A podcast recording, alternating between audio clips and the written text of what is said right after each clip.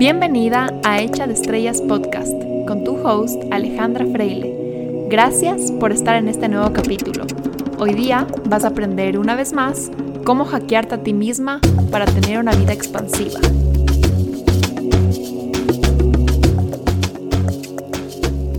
Hola con todos, bienvenidos a un nuevo episodio de mi podcast. Espero que se encuentren súper bien el día de hoy. He estado un poquito alejada del podcast por unas cuantas semanas, pero ya estoy aquí de vuelta con un tema que me interesa y me encanta un montón. De verdad que las últimas semanas he estado ocupadísima en mi mini curso Cápsula Sanación. Me he pasado grabando videos, me he pasado resumiendo el contenido, investigando, grabando las meditaciones. Entonces por eso le he tenido un poquito abandonado este espacio. Pero bueno, aquí estamos de vuelta y espero que sea una buena racha de podcasts de nuevo. Hoy día quiero hablar de un tema del cual yo estoy básicamente obsesionada porque fue un tema que no se me dio tan fácil en la vida, pero que tuve que desarrollar sí o sí, porque si no, sin esto eh, como factor clave, no sobrevivía en una familia de 10 hermanos. Y esto es los límites, cómo poner límites. Yo siempre insisto en este tema de los límites, creo que hablo de los límites básicamente todos los días y me encanta trabajar con mis pacientes en esto, pero en verdad me sorprende, bueno, no, no me sorprende porque nadie nunca nos enseña, pero me llama la atención que muchos pacientes no saben este tema de los límites, qué significan, cómo son, y son como, a ver, a ver, explícame, Ale, qué es esto de los límites, no te entiendo bien. Cuando yo les digo, a ver, en esta situación, ¿qué hace falta? Estás poniendo límites, la gente es como, a ver, no te cacho muy bien, ¿cómo pongo un límite? ¿Qué es un límite? ¿Por qué tengo que poner un límite? ¿De dónde salió eso? La mayoría de la gente piensa que poner límites es algo que haces con tus hijos cuando están viendo mucha tele o que es algo que haces, yo qué sé, en un caso de abuso o de maltrato. Pero los límites van mucho más allá de esos clásicos ejemplos. Son una pieza fundamental que tienen que ser parte de tu día a día y que van a determinar qué tan rápido llegas a tus metas, van a determinar cómo te sientes y van a determinar qué tan cercano estás a tu autenticidad, y en realidad yo creo que a una vida plena, genuina y exitosa para ti. Así que sí, así de importantes son los límites. Y no te asustes porque tal vez no tengas así la definición de diccionario tan clara, pero quizás ya orgánica, instintivamente, has estado poniendo límites. Eh, así que vamos a ver si es que ese es el caso y estoy segura de que este podcast, este capítulo, de todas maneras, te va a ayudar porque vas a tener más claridad de cuáles situaciones en tu vida actual tal vez tienes que poner más límites y cómo poner y te vas a aclarar bastante con este pequeño episodio. Así que empecemos por qué es un límite. Poner un límite es marcar una línea invisible entre algo externo y tú, ¿verdad? Estas cosas pueden ser físicas, verbales, emocionales o energéticas. Poner límites es crear un perímetro de lo que permites que entre en tu vida, física, emocional, verbal, energéticamente. No poner límites, no tener ese perímetro, se vería como una persona que permite que absolutamente todo entre a su vida, que no hay perímetro, que nunca dice no, que nunca le pone un pare a las cosas que le afectan, que no se hace respetar, incluso diría yo que no se conoce. Las personas sin límites son personas que viven en dependencia con lo exterior. Si imagínate que tú no tienes ese perímetro, que estás tú y está el mundo y no hay un perímetro. como no hay un perímetro, como no hay una barrera, existe una dependencia, existe un, una codependencia entre tú y el mundo exterior, porque este perímetro del que estoy hablando es lo que te da un sentido de individualidad, que dices yo soy esto y estas cosas que están dentro de mi perímetro me hacen a mí ser yo, y el mundo externo es externo y es diferente a mí y no soy yo. Si no existe ese perímetro, tú estás como mezclado con todo lo externo. Por ejemplo, digamos que digamos que tú vives con tu familia y tu familia siempre desayuna a las 7 de la mañana, eh, almuerza a la 1 de la tarde y come en la noche a las 7 de la noche. Y digamos que tú nunca en la vida les has dicho no, eh, tú nunca en la vida no te sientas con ellos en la mesa, incluso cuando no quieres seguir este horario, digamos que porque no te funciona, que porque yo qué sé, no te gusta comer esas horas, o porque algún día tienes otro plan, o algún día estás muy ocupado, o algún día simplemente te quieres, yo qué sé, quedar viendo una noche una película, o despertarte más tarde, lo que sea. Lo más seguro, si es que tú no logras decir no y no estar en ese plan familiar las tres veces al día, lo más seguro es que estés en una relación de dependencia con ellos porque dependes de su aprobación para sentirte seguro o dependes de su presencia para sentirse amado, para sentirte amado. Decir no sería declarar que tú eres un individuo independiente y que el amor o la aprobación no tiene nada que ver con tener que hacer todo juntos. Eh, esto no, no les estoy diciendo que ahora tenemos que hacer todo solitos y que nunca más comas con tu familia. Obviamente eso no, no tiene nada que ver. Puede ser esta persona, esta misma, este mismo caso, que decida sí comer con su familia las tres comidas al día porque disfruta, porque siente que es un momento enriquecedor, un momento de conexión. Pero esa persona, si fuera sana, podría en un caso, en un día, decir, hoy día no me voy a sentar con ustedes porque tengo algo más que hacer o porque me voy a algún lugar o lo que sea. Eso fuera saber poner un límite.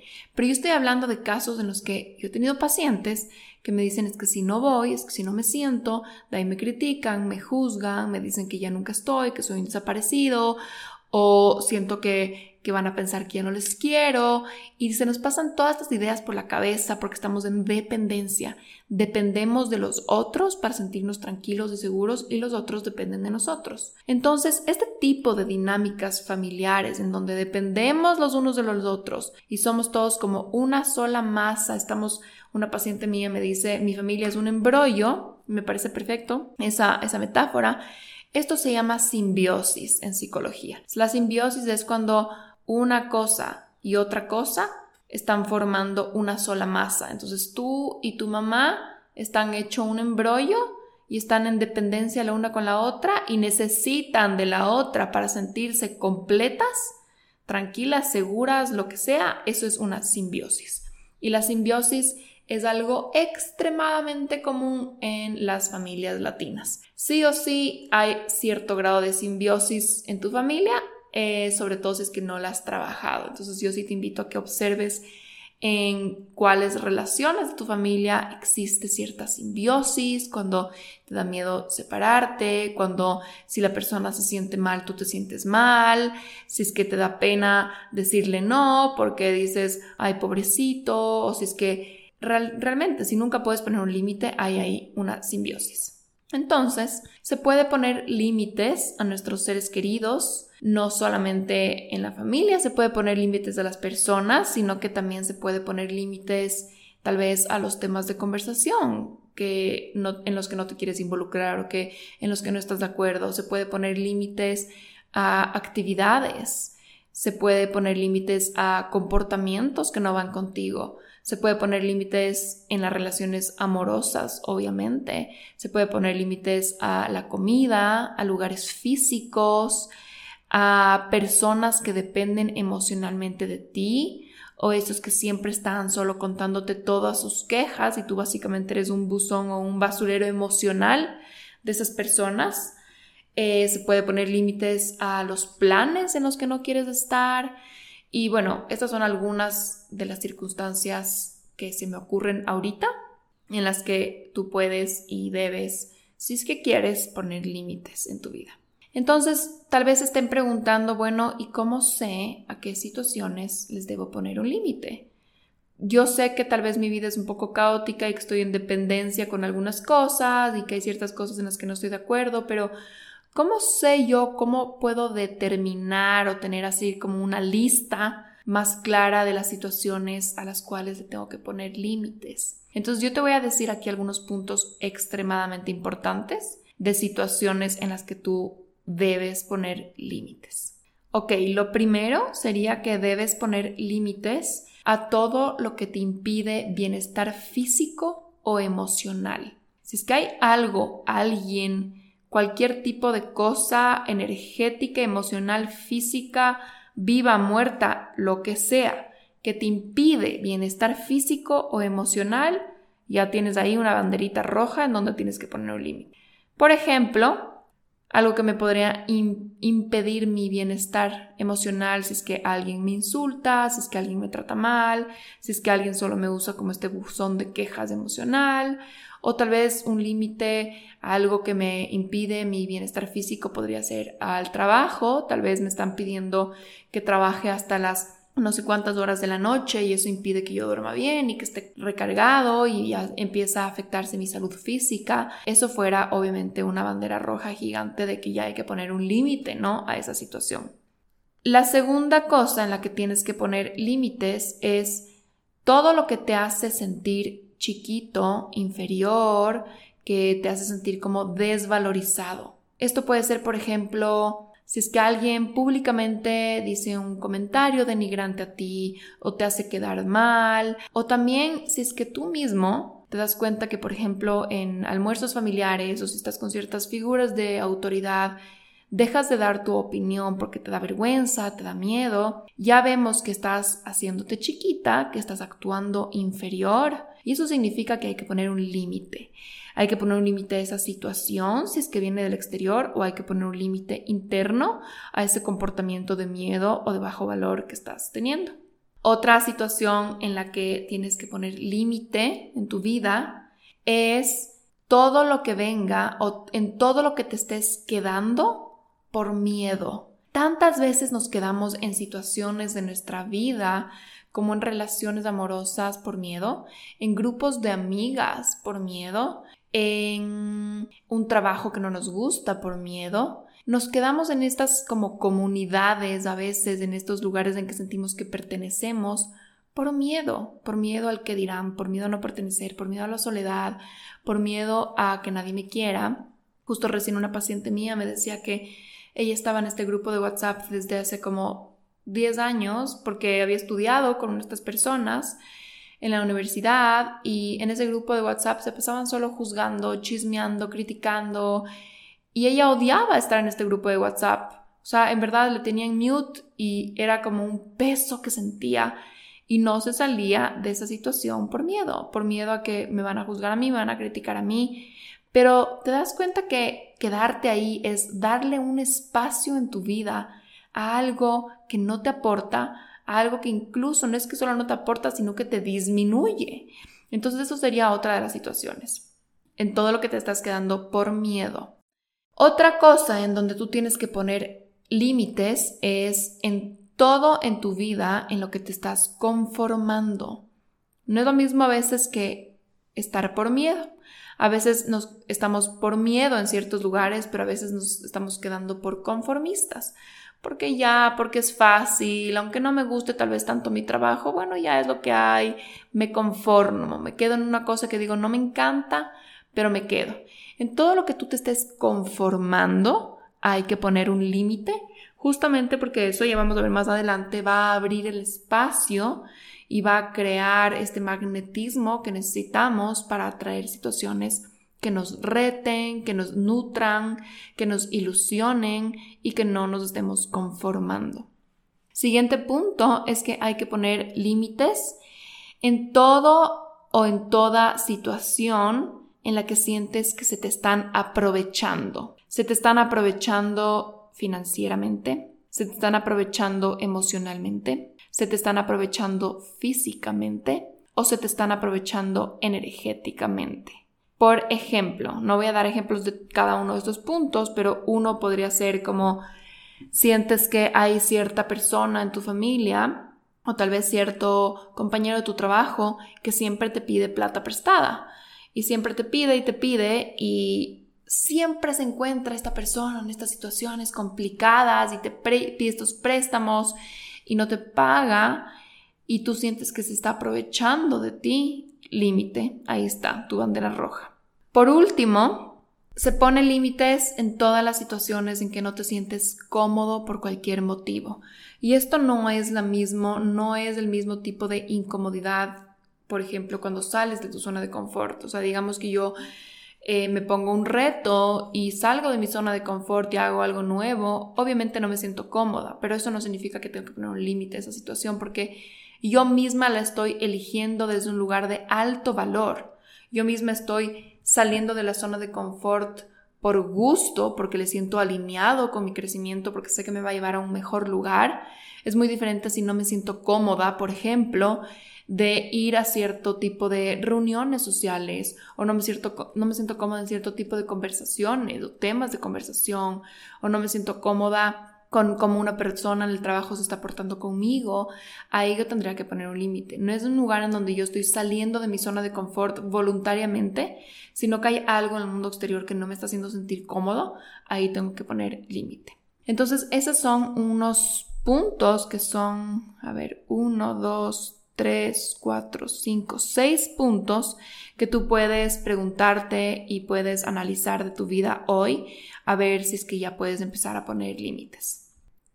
Tenía una paciente yo que su novio, su enamorado, trabajaba en una florícola y esta florícola quedaba como a una hora y pico, creo que era una hora y diez minutos de la ciudad de Quito.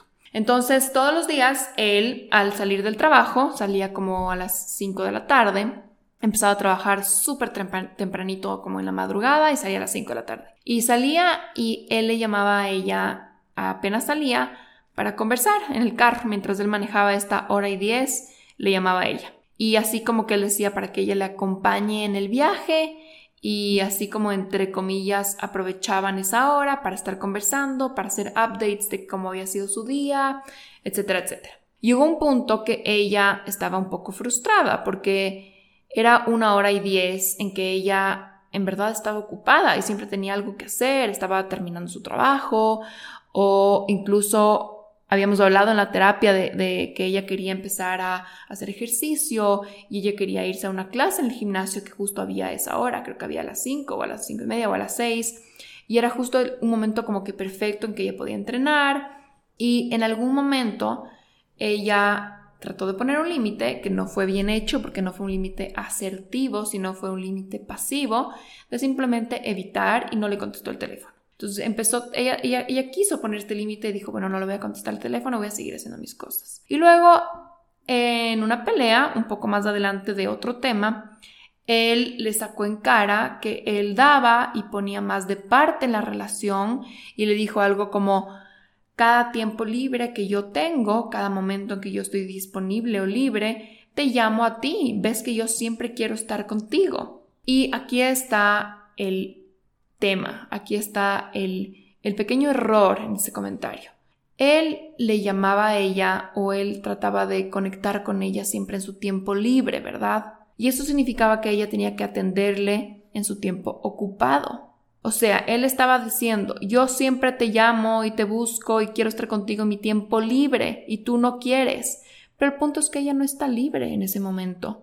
¿Qué si ella le hubiese llamado a las 11 de la mañana cuando ella estaba libre a él para conversar de la vida y para hacer ese tiempo juntos, obviamente él no lo hubiera contestado porque él estaba en su trabajo. Entonces este no es un argumento justo, ¿verdad? Ella tuvo que aprender a ponerle un límite a él justamente para abrir espacio para las cosas que ella estaba queriendo incorporar en su vida, como hacer ejercicio, como ser más productiva en el trabajo, como verse con más personas, porque un, gran problema de, esta persona, de esta chica, es que ella no, no, se relacionaba mucho con amigas o con más personas aparte de su novio y su mamá. Eh, y hablábamos mucho de que tal vez conecte, que se vaya a tomar un café con alguien. Entonces este era un momento perfecto o simplemente también para que ella cree y abra el espacio para relajarse a las 6 de la tarde cuando acaba de trabajar, hacer una caminata, leer algo, irse a la peluquería, cocinar, irse al súper, lo que sea.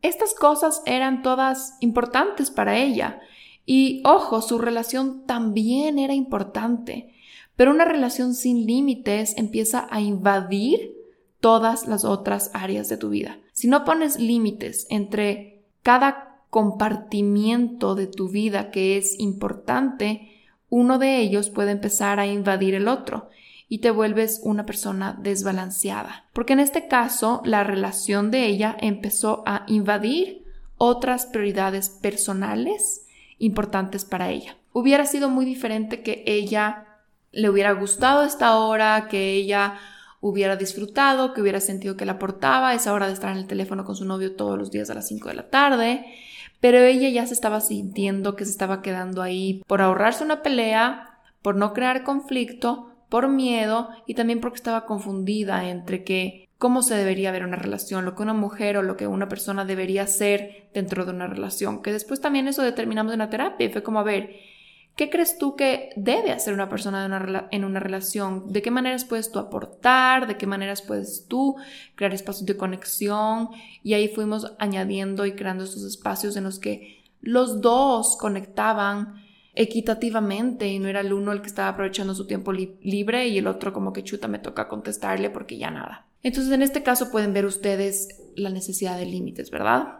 Tenía otra paciente Igualito el tema del teléfono, pero la que le llamaba todo el día era la mamá. Esta paciente no estaba trabajando al momento, pero justo una de las principales razones por las que ella estaba en terapia conmigo era porque quería encontrar una profesión y quería ir construyendo su carrera y su éxito. Y a lo largo de la vida siempre habían estos como grandes saboteadores que causaban que ella no pueda trabajar o que ella siempre termine como que abandonando sus emprendimientos, poniéndolos como la última rueda del tren y nunca se daban y nunca era exitosa y estaba en un punto de su vida en que se encontraba súper frustrada, con baja autoestima profesional y quería de verdad eh, como ponerse seria con su profesión. Y ahora lo que le pasaba era que la mamá, una mujer retirada y con muchos problemas emocionales, le llamaba múltiples veces en el día a contarle sus cosas y básicamente a conversar un poco de todo.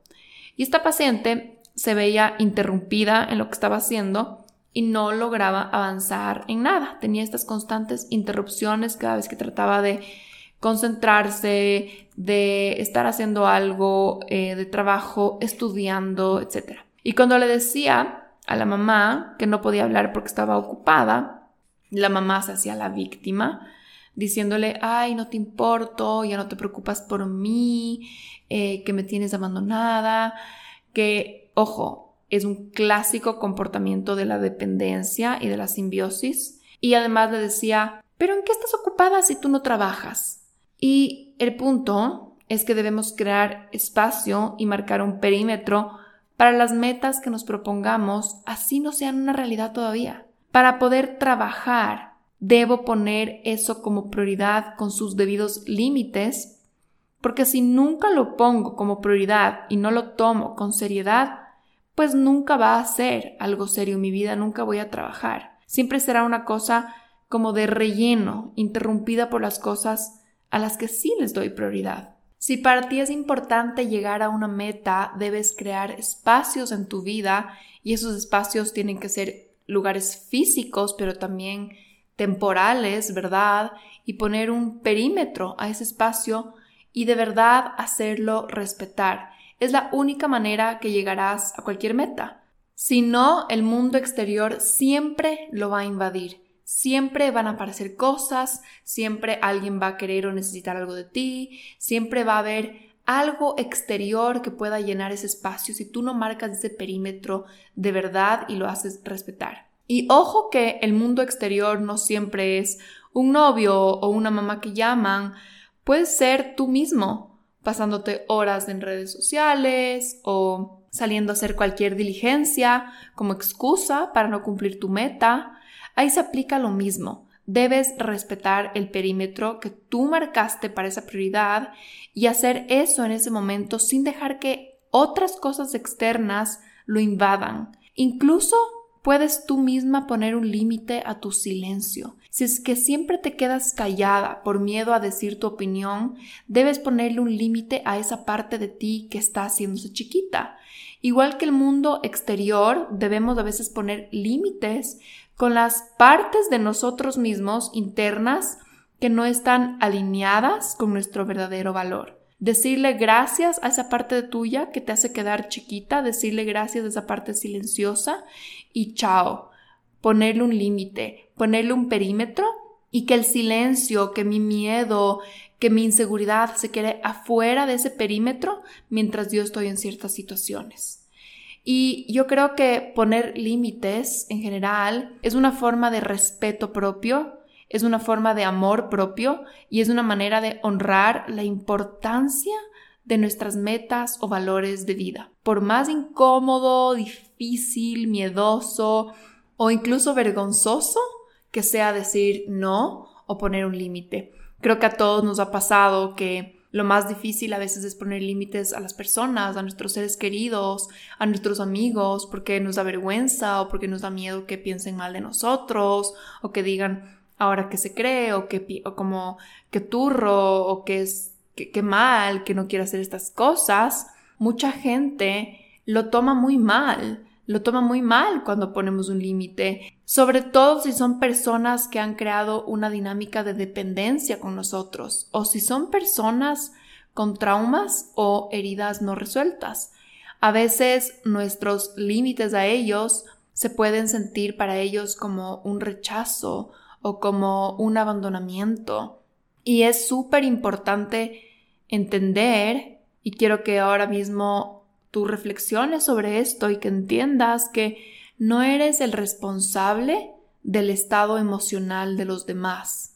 Cómo una persona reacciona a un límite viene de ellos. Cómo tú respondes a un límite viene de ti. Tu deber es poner tus límites para estar en la mejor versión posible de ti motivado con tus actividades, recargado emocionalmente, saludable, y así logras ser una mucho mejor persona justamente para el resto, cuando sí estás disponible para ellos. Esa es tu responsabilidad. No es tu deber estar el día entero al servicio de cualquier necesidad aleatoria que aparezca de las personas que te rodean. Te aseguro que eso no va a ser una vida donde te sientas recargado, con avances constantes, enfocado, caminando hacia una meta. No va a ser una vida en donde vas a poder aportar mucho a los demás si solo vives al servicio de sus necesidades. Si tú pones tus prioridades, tus límites, te recargas, avanzas, te enfocas,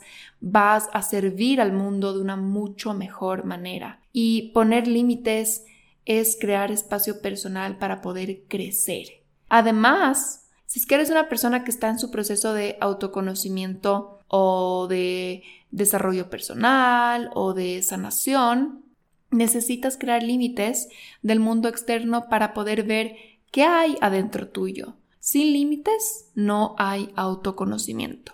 En nuestra última masterclass que tuve con el grupo de cápsulas sanación, muchas personas me preguntaban y había esta pregunta, muy frecuente de qué hacer con la familia cuando sentimos que nosotros estamos cambiando, estamos queriendo mejorar, estamos como tratando de, cambiar los temas de conversación que tenemos, dejar los juicios y nuestra familia sigue en un estado de negatividad, de conversaciones con mucho juicio o en ese estado de dependencia. Y la respuesta que yo les daba en la masterclass y que les doy hoy día es obviamente poner límites, no solo por tu crecimiento personal, sino también por el crecimiento de nuestra familia. Si no ponemos límites y actuamos desde el miedo, desde complacer, desde seguir la corriente, nos estamos primero saboteando nuestro crecimiento y segundo, tampoco les estamos expandiendo y aportando a ellos. Yo creo que nosotros podemos ser los agentes de cambio en nuestra familia. Poner los límites, darnos nuestro espacio, actuar desde nuestro verdadero valor, haciendo las cosas que de verdad nos llenan, es súper inspirador para los demás porque ellos empiezan a ver ese crecimiento y se inspiran y dicen algo está haciendo esta persona y yo también quiero y necesito eso. Y si tú cortas ese cordón de la dependencia, la persona va a tener que llenar ese espacio de sí mismo. Si tú le alimentas del cordón de la dependencia, le mantienes inválido para siempre. Y si es que ese no es el caso y la persona no se inspira o tú dices como que esto suena demasiado bueno para ser verdad y en verdad es que tu familia te juzga, te critica, se burla de ti, bueno, pues puedes elegir dos cosas, o volver al status quo y ser como ellos, limitarte de tu crecimiento solo para mantener la calma, solo para mantenerles satisfechos a ellos o para evitar el conflicto o para evitar la incomodidad. O la otra opción, puedes perseverar con la incomodidad, puedes perseverar con lo que sabes que es correcto para ti, puedes seguir buscando y seguir caminando hacia tu potencial, hacia ese crecimiento al que estás queriendo llegar. Y con el tiempo ellos dejarán de juzgarte. Quizás incluso les movilices a hacer algo similar. Yo creo que no viniste al mundo a complacer a personas que no tienen la vida que tú quieres. No viniste al mundo para ser aprobada por tu familia. Más bien naciste en esa familia para aportar, para ser quien la jala para adelante. Muchas veces desaprobamos o juzgamos las cosas que nos hacen cambiar pero después agradecemos que nos ocurrieron o que se presentaron. Y tal vez eso es lo que tu familia necesita. Casi siempre el primer rechazo, el primer juicio es por miedo, por miedo a lo desconocido. Pero después viene este momento en que dices, wow, qué bueno que apareció esta persona, qué bueno que esto pasó, porque me movilizó hacia adelante. Date cuenta, tal vez tú eres ese sujeto en tu familia, que al inicio tienen mucha resistencia, al inicio no quieren porque es desconocido lo que estás haciendo, de lo que estás hablando, pero con el tiempo tú les puedes movilizar. Además, por otro lado, en cuanto a la familia, lo que yo veo mucho con mis pacientes y lo vi incluso conmigo misma, es que cuando no ponemos límites y por ejemplo como nos involucramos en temas en que no, en que no queremos hablar o estamos en situaciones en que no queremos estar, empezamos a resentir a esas personas. Porque el resentimiento contra alguien muchas veces es ira contra ti mismo por no haber puesto un límite o por no haber dicho una necesidad. Muchas veces algo pasa que invade nuestra vida, algo pasa que nos incomoda, algo pasa que no nos gusta o alguien está ahí como eh, siendo de una forma eh, abusiva con nosotros o, o algo así y nos resentimos contra ellos, pero en verdad somos nosotros los que tenemos que poner ese límite. Entonces, si tú te encuentras resentido contra tu familia, a veces ya viene de una falta de límites o que tú no expresabas tus necesidades. Entonces sería uno de, de, estos, de estas consecuencias de no poner límites a tu familia. O sea, no solo que te limitas tu potencial, no solo que tampoco les cambias y les mejoras a ellos, sino que empiezas a crear un resentimiento y eso va a crear una peor energía en tu casa, va a crear un peor ambiente en tu casa. Entonces solo todo va empeorando y más bien dibujar tu propio espacio personal te permite crear una distancia entre el otro y tú para poder procesar tus emociones, formar tu opinión, sentir tus necesidades. Es básico que tengas este espacio para que puedas conocerte, para que puedas identificar tus emociones y trabajar en ti, para que puedas formar tus propias ideas incluso para que no caigas en culpar al resto, en decir es que es lo que me enseñaron, o repetir lo que te enseñaron, o decir me siento así porque tal persona me hizo tal cosa. Con ese espacio personal puedes de verdad descubrir qué hay adentro tuyo, qué falta, qué partes tuyas todavía están inseguras y dejas de culpar al resto. Eso también es algo súper beneficioso de poner límites. Dejamos de pensar que el mundo entero es, el culpable de todo lo que nos pasa y nos empezamos a hacer responsables de lo que está dentro de ese perímetro. Yo he visto muchos casos en pacientes, en gente conocida, en amigas, por todas partes, de personas que tienen las mismas creencias religiosas, las mismas creencias políticas, éticas, morales que sus papás. Todos piensan igual, todos hacen los mismos hobbies, todos juzgan las mismas cosas, y uno les pregunta su opinión sobre algo y dicen básicamente lo que sus papás dirían o lo que sus papás pensarían. Y no se aventuran a decir o pensar algo distinto.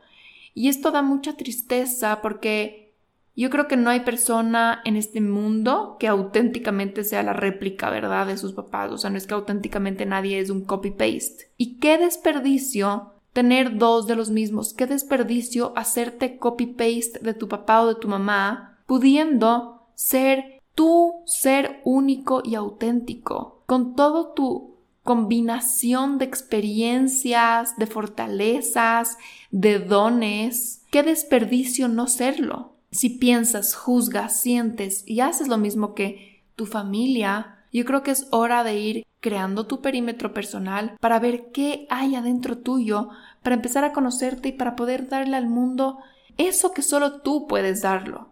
¿Por qué creen que es tan difícil poner límites? ¿Por qué será que no se nos sale natural? ¿Por qué será que todos un poco estamos como que aquí en la lucha de los límites?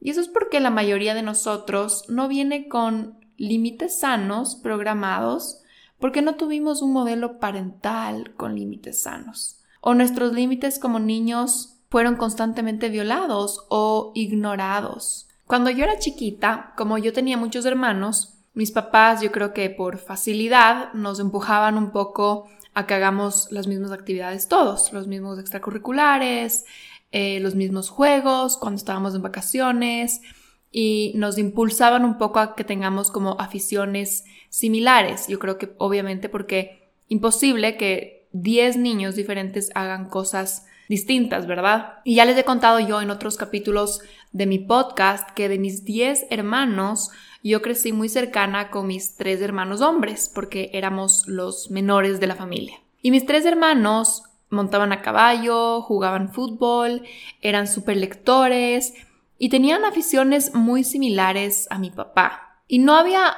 uno solo en realidad que ponga un límite y diga yo no quiero esto, yo lo que quiero es hacer otra cosa, dedicarme a otro deporte, eh, digamos que fuera yo me quiero dedicar a las motos o algo así, porque las cosas distintas no eran muy aceptadas por mis papás y tampoco es que ellos tenían el tiempo o los recursos para poder apoyarnos en absolutamente todo lo que queríamos hacer. Y no se nos modeló en ese entonces una búsqueda auténtica de nuestros intereses, de nuestros hobbies, porque simplemente hubiera sido demasiado difícil para mis papás. Éramos muchos y es más fácil enseñarles lo que te gusta a tus hijos y así tener esas actividades en familia como ya fijadas y ya está. O sea, si a mi papá le gustaba montar a caballo, entonces todos los niños montan a caballo y ya es como la actividad familiar y punto, ¿no? Y como les decía yo en otros capítulos, yo era pésima para el fútbol, no me gustó nunca. Me daban miedo los caballos, no montaba a caballo. Y tampoco yo era mucho de libros históricos o filosóficos. Me gustaban en realidad las cosas un poco más infantiles, más femeninas, más creativas y un poco, según los ojos de mis papás, podría decirse como superficiales. Estas cosas no eran muy aceptadas en mi casa, no eran impulsadas y más bien era como raro que no hagas lo que todos hacen. Entonces yo no quería ni, ni montarme al caballo, ni tampoco podía hacer como que mis hobbies creativos porque mis papás no apoyaban. Y ahora que yo he trabajado mucho sobre este tema en terapia, me doy cuenta que en realidad ese rechazo que yo tenía al fútbol, al caballo, a ese tipo de libros, en verdad no es que era un rechazo a la actividad en sí, sino que era mi yo, mi yo auténtico, desesperadamente poniendo límites para mantener o para sentir su individualidad. Había un instinto innato de mí de querer sentirme un yo, y de no sentir que era parte de esa masa o de esa simbiosis o de ese grupo de niños que todos hacemos lo mismo y nos gusta lo mismo. Y ese rechazo a veces que hacemos es una forma de poner límites, es una forma no sana, pero bueno, es mejor que nada. Con el tiempo la idea es que aprendamos a poner límites desde la asertividad, diciendo, prefiero explorar algo más, prefiero hacer otra cosa, en vez de solo tener un rechazo y decir odio esto y punto. Yo era como que odio el fútbol y no voy a jugar fútbol y punto. Y era una forma de poner límites, una forma de decir yo soy este individuo y no soy parte de, este, de esta masa. Y muchas veces este rechazo a algo, que es una manera de querer proteger tu yo, o de salirte de una simbiosis es necesaria para que tú mantengas esa individualidad, pero obviamente no es la manera sana para que sientas tu yo ni para que explores tu yo. Cuando no nos enseñan a poner límites o a darnos nuestro espacio personal o a tener nuestra opinión o a tener nuestros gustos, nuestras aficiones, casi siempre recurrimos a formas no sanas de hacerlo. Y como les decía, el rechazo es una, es clásica esa forma de poner límites.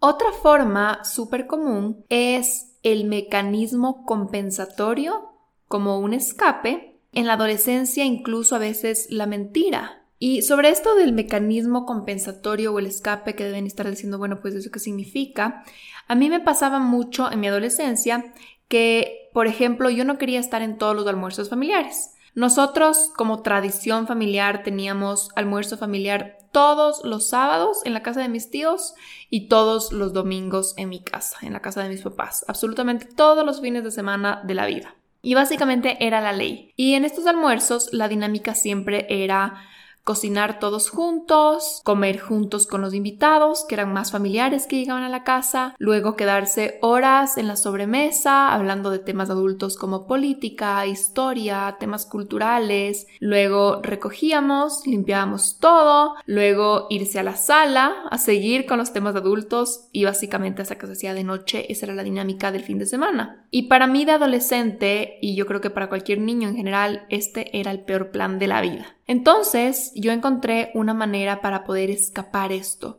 este mecanismo compensatorio que era diciendo siempre que yo tenía muchos deberes del colegio que hacer. Entonces al terminar de comer ayudaba un poco con la recogida, con la limpiada y yo ya tenía mi pasaporte para irme a mi cuarto y poder hacer lo que sea que yo quería, incluso los deberes.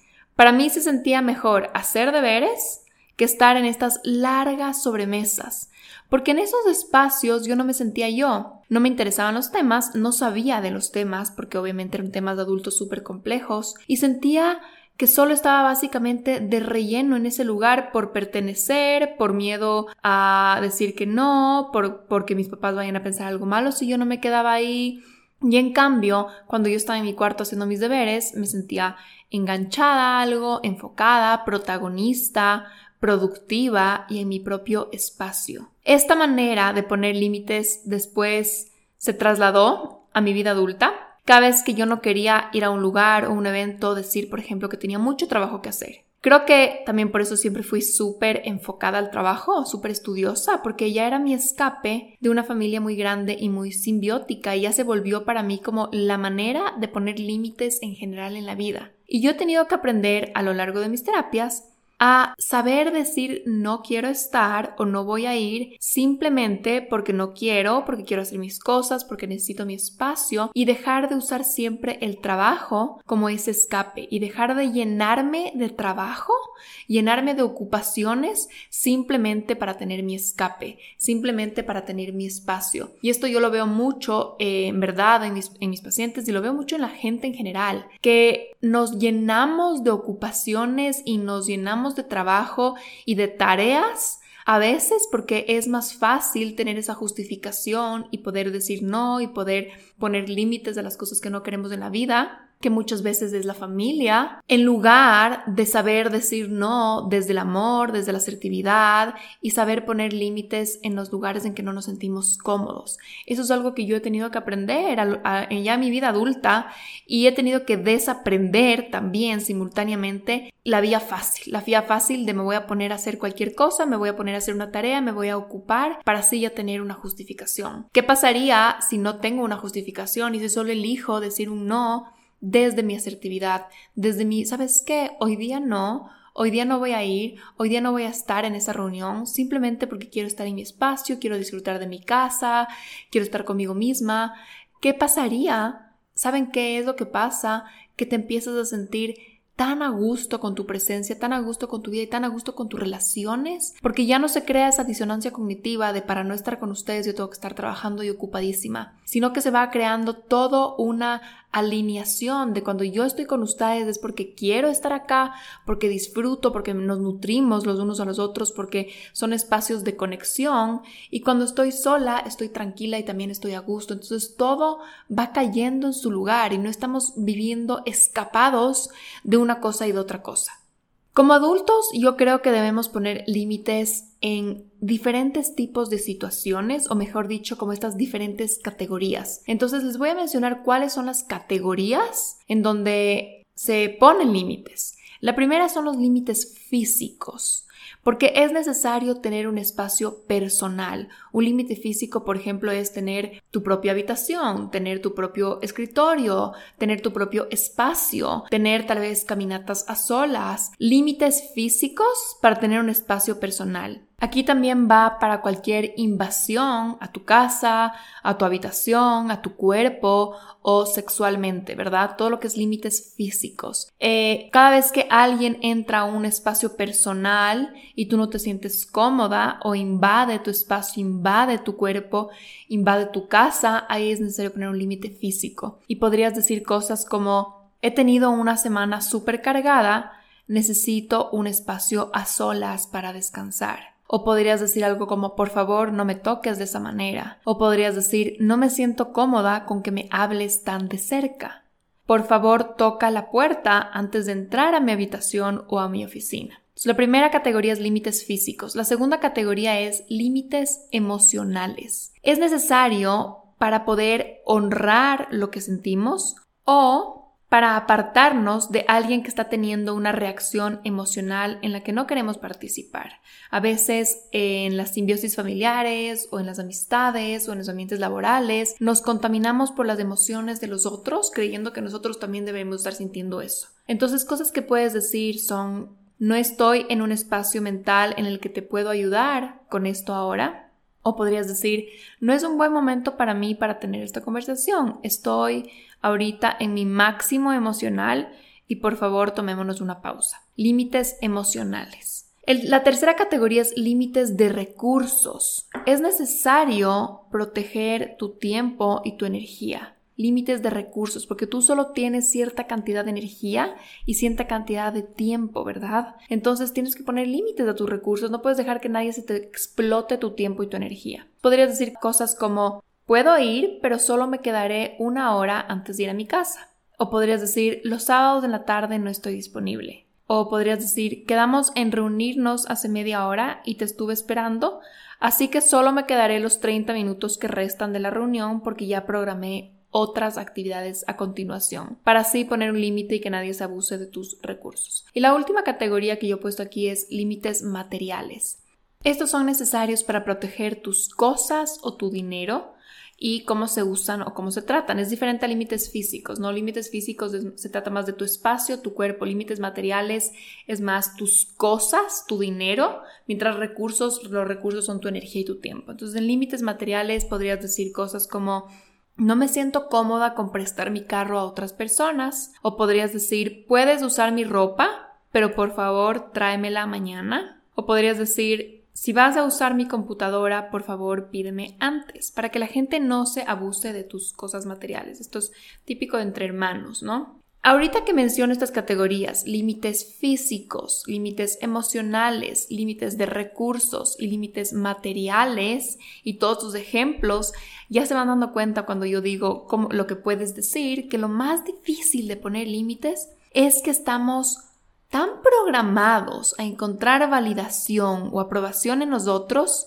que nos da miedo decir no, que nos da miedo que nos rechacen, que nos da miedo que los otros nos desaprueben, que piensen mal de nosotros, que quedemos mal o incluso nos da miedo herir a los demás. Y el punto de poner límites viene de darte cuenta que tu validez como ser humano viene por lo que eres y no porque le haces contento a alguien más o porque mantienes la paz, o porque te alejas del conflicto, o porque sigues el status quo. Eso no dicta tu valor como ser humano. Tu valor como ser humano viene por lo que eres, entonces tú puedes poner un límite y no eres menos. Cuando dices no, no puedo asistir, no me gusta que me toques así, no me insultes, cuando dices no, dejas de hacerte chiquita o chiquito dejas de actuar desde el miedo, dejas de poner tu valor como persona en esa fuente externa y te la devuelves a ti. Entonces, el primer gran beneficio de poner límites es que literalmente te comunicas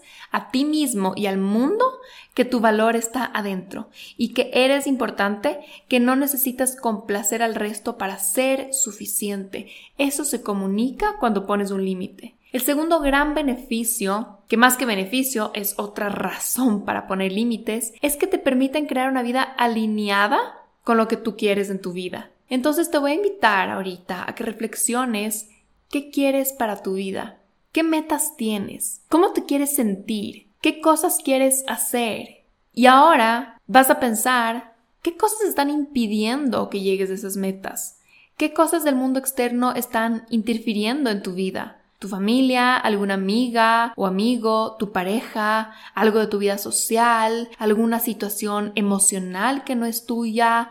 A todo eso que interfiere, debes ponerle límites. Yo no te estoy diciendo que te vas a separar para siempre y que vas a rechazar a estas personas y que les vas a, vas a eliminar de tu vida y que solo te vas a enfocar en ti. No, pero le vas a poner un espacio que corresponde a cada cosa, a cada situación, a cada persona y igualito a esa meta tuya, va a tener su propio espacio. Habrá una hora para estar con esa persona, habrá una hora para atender esa situación incómoda, pero tus prioridades también merecen su hora. Tus sueños merecen su hora, tus metas merecen su hora. Y si tú no creas ese perímetro, Nadie, pero nadie, pero nadie, pero nadie lo va a crear por ti. Porque no hay nadie, obviamente, que te vaya a decir, oye, dime que no a la invitación que te hice a mi casa y mejor date ese espacio a ti. Oye, no me escuches mis problemas y mis quejas y mejor recárgate.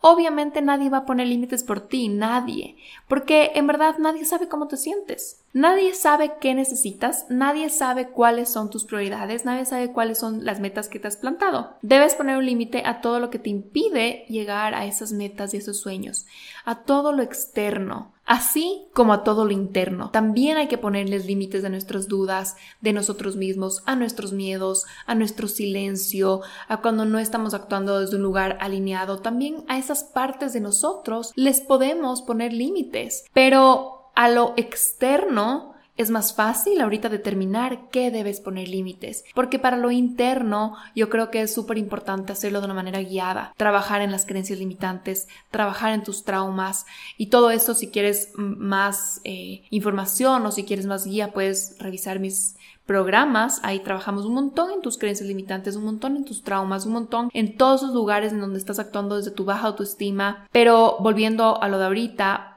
a esas cosas externas que ya te das cuenta que están interfiriendo, ya les puedes poner esos límites. ¿Te va a dar miedo? Sí. ¿Te va a dar miedo el rechazo, la reacción del otro? Pero créeme que va a valer la pena. Las personas que llegan a sus metas, las personas que hacen grandes cosas en la vida, son las que crean un espacio específico, un perímetro para trabajar en esos sueños. No las personas que tratan de llegar a sus sueños en los espacios de relleno, mientras no hay nadie que les pida nada, ¿verdad? Así no se llega muy lejos.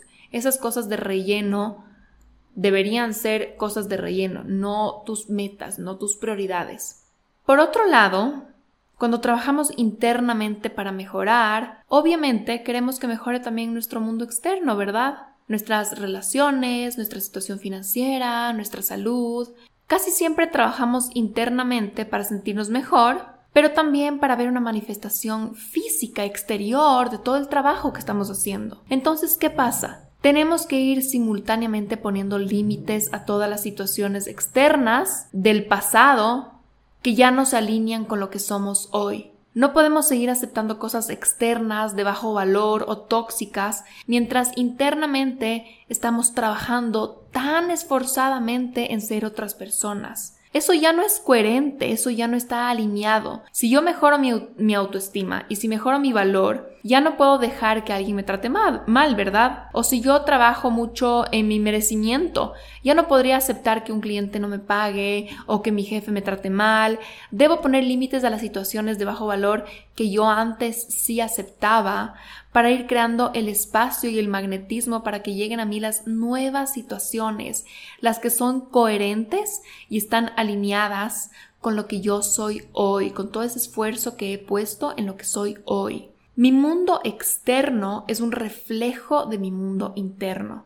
Si no pongo límites, contrariamente, daría a mi mundo interno el feedback de que lo de afuera es suficiente y es sinónimo de mi valor. Entonces, si no cambias eso de afuera, todo el avance interior no tendrá las pruebas físicas de que es verdad. Si tú trabajas internamente en cambiar tus creencias, necesitas también cambiar las situaciones externas para que tu cerebro reciba el feedback de que lo que estás cambiando internamente es verdad. Necesitas evidencia que confirme a la nueva persona que tú eres. Y así también, diciendo no a todas las cosas que ya no están alineadas para ti, empiezas a abrir espacio para lo nuevo. Yo siempre digo, es importante decir un no asertivo para abrir espacio para un sí nuevo. Si siempre haces lo mismo, si no pones un límite, nunca vas a poder hacer o tener el tiempo, el lugar, la razón para hacer algo diferente. Siempre estará lo pasado ahí rellenando ese espacio en tu vida. Cuando establecemos límites, creamos cierto magnetismo para atraer cosas mejores, porque energéticamente dejamos de conformarnos con poco y nos movemos desde un lugar de confianza, de merecimiento, y se libera ese espacio para algo coherente con nuestra nueva versión. Y ahora que ya hemos hablado mucho de qué son, cómo son, cómo se ven los límites, vamos a ir a algo un poco más práctico. Te voy a enseñar mi fórmula para poner límites.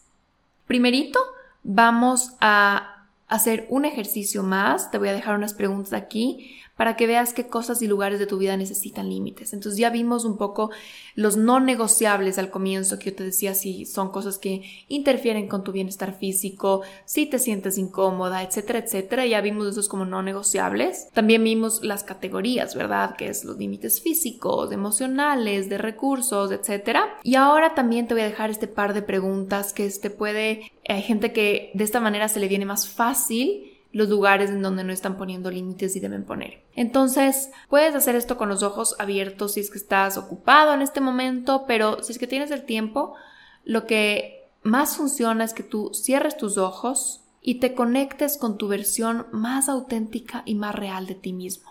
Conéctate con esa versión de ti más elevada, con esa versión de ti más brillante, con esa versión de ti en su mejor, mejor, mejor estado. Esa versión de ti para que le vayas ya palpando. Cómo se ve físicamente esa versión de ti, esa mejor versión de ti.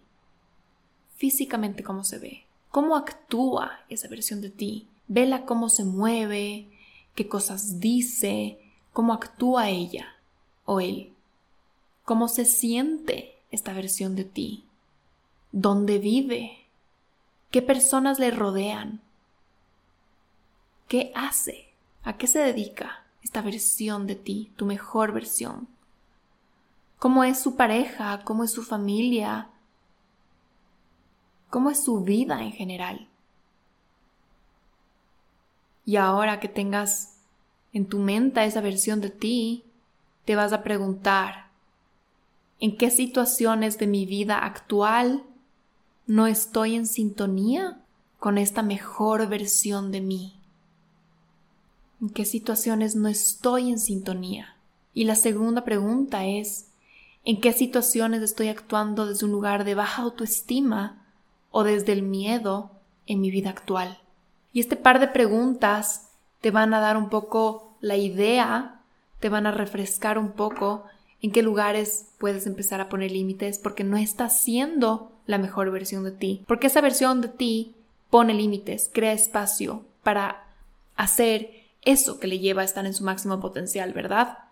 Entonces, este par de preguntas también te pueden dar otra idea de situaciones en tu vida en que faltan límites. Y para terminar, vamos a hablar de cómo entonces ponemos límites. Cómo digo que no cómo le digo a la persona que no quiero, que no me gusta, que ya no estoy para eso, etcétera, etcétera. Entonces, para límites verbales, yo he creado esta fórmula que yo siempre les enseño a mis pacientes y no sé si ya lo he dicho en otro episodio, pero bueno, pues aquí lo repetiré porque estamos en ese tema.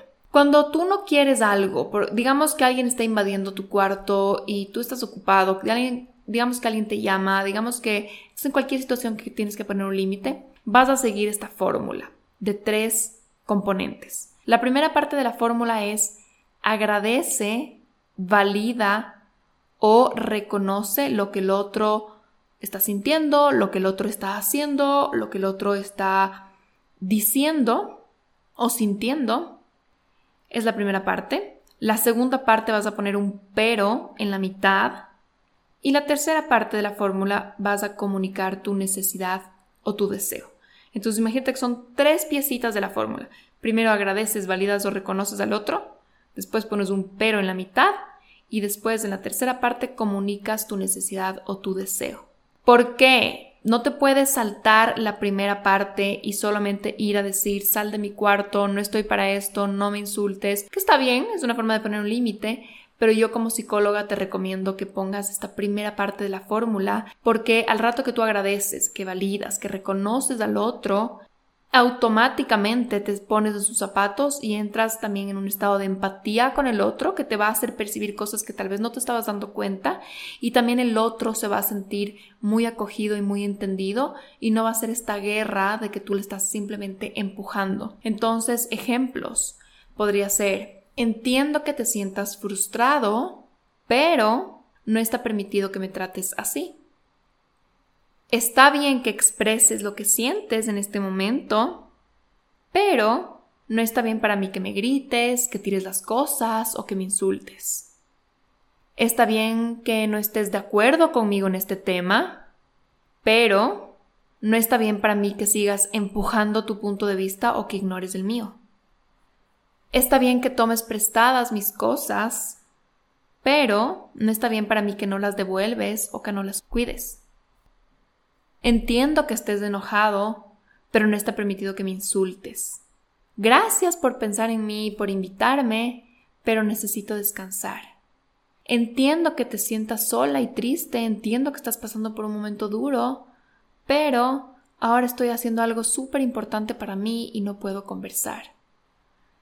Gracias por querer compartir tiempo juntos, pero ahora necesito acabar con esta tarea. Entonces pueden ver que estas son situaciones súper diferentes todas, van desde insultos hasta invitaciones, lo que sea, pero hay que poner esa fórmula en que primero te pones en los zapatos del otro, le reconoces, le validas, le agradeces y después marcas tu punto y pones el límite, porque así no es un límite que se siente agresivo. Y esto es extremadamente importante porque no queremos saltar de límites pasivos, que sería simplemente no poner límites o decir una cosa demasiado suave o sutil. No queremos saltar a ser agresivos y decir no quiero, no voy, eh, no me trates así porque podría sonar un poco agresivo y te puede, te puede meter en una pelea con otra persona y tú no quieres eso. Entonces, la clave está en quedarnos en la mitad, que es la asertividad, de comunicar tu verdad con completa honestidad dejar de ser pasivo, en donde aceptas absolutamente todo lo que el otro necesita de ti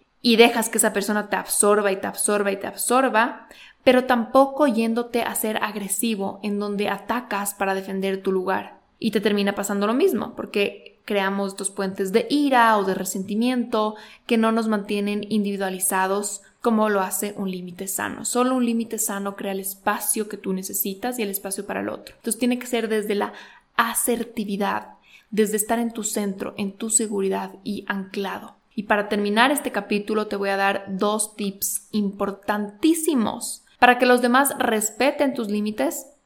Tú mismo tienes que respetar los límites que pusiste. Tienes que ser consistente y comprometido con tus palabras. Si tú no respetas tus propios límites, nadie los va a respetar. Si dices, no me trates así una vez y después aceptas que sí te traten así, no estás siendo consistente. Entonces es súper importante esto, que, que, tú misma respetes tus límites. Y el segundo tip es que tienes que respetar los límites de la otra persona. Si quieres que respeten tus límites, tú tienes que pasar a respetar los límites de la otra persona. Si la otra persona te dice no a algo, no insistir. Si te pide que hagas algo o que dejes de hacer algo o que no entres a su espacio, tú también tienes que respetar los límites de la otra persona. Si tienes gente que trabaja contigo, tienes que respetar su tiempo libre, tienes que respetar su espacio personal, etc. Porque una vida sin límites es una vida en dependencia, en dependencia a los demás o en dependencia a cosas físicas. Necesitamos de estas cosas de afuera para sentirnos bien cuando no ponemos límites. Es una vida de víctima, porque entregas el poder y el control de lo que pasa de lo que te pasa a algo externo. Y esa cosa externa nunca va a saber cuáles son tus necesidades reales. Entonces nunca te va a poder satisfacer por completo, solo te va a satisfacer por un momento. Pero cuando tú pasas a ser el protagonista y el responsable y te haces cargo de lo que sientes, puedes avanzar en conciencia. Es muy fácil decir, Estoy brava porque la otra persona tal y tal. Estoy triste porque mi amiga no me vino a ver. Me siento vacía porque esta persona no me satisfació mis necesidades. Es echar la culpa a lo de afuera. Cuando pones límites y tú respetas los límites de los demás, te toca hacerte totalmente responsable de lo que sientes. Y te das cuenta que todo es por ti y está en ti y no por los demás. Entonces los límites son clave para las relaciones sanas en donde el único puente es el amor y no las otras funciones que el otro cumple para nosotros ni nosotros para esa persona. Y los límites son necesarios para que tú avances, para que tú cumplas tus sueños, para que cumplas tus metas y también para que empieces a crear relaciones sanas, sin dependencias. Entonces, te voy a dejar todos estos tips, toda esta información para que tú empieces a ser esa persona que pone límites y que enseña también a sus seres queridos, a la gente que le rodea, a poner límites. Empecemos a respetarnos los unos a los otros y así cada uno va a avanzar más y eso hace que avancemos todos como comunidad y que avance la sociedad y que avance la familia. Si todos vivimos simbióticamente en independencia y con relaciones tóxicas, nadie avanza, nadie, nadie camina y nos quedamos todos enterrados en un estado de estancamiento. Así que bueno, voy a terminar con este tema de límites. Creo que me extendí un poco porque tenía un montón de cosas que decir, pero ya estoy desahogada. Así que nada, espero que les haya gustado, espero que este capítulo les aporte en sus vidas, que de verdad que lo puedan aplicar. Em, me encantaría que lo compartan en sus redes sociales si es que les gustó, de esa forma me apoyan, me dan una pequeña contribución por el tiempo que yo les doy en este podcast. También, como siempre, les pido si me pueden dejar un review en iTunes. Eso me ayuda muchísimo y si no, simplemente que lo usen en sus vidas, eso ya para mí es súper gratificante. Les mando un abrazo gigante, espero que tengan un súper lindo día. Eh, noche, tarde y nos estaremos escuchando en el próximo episodio. Un abrazo.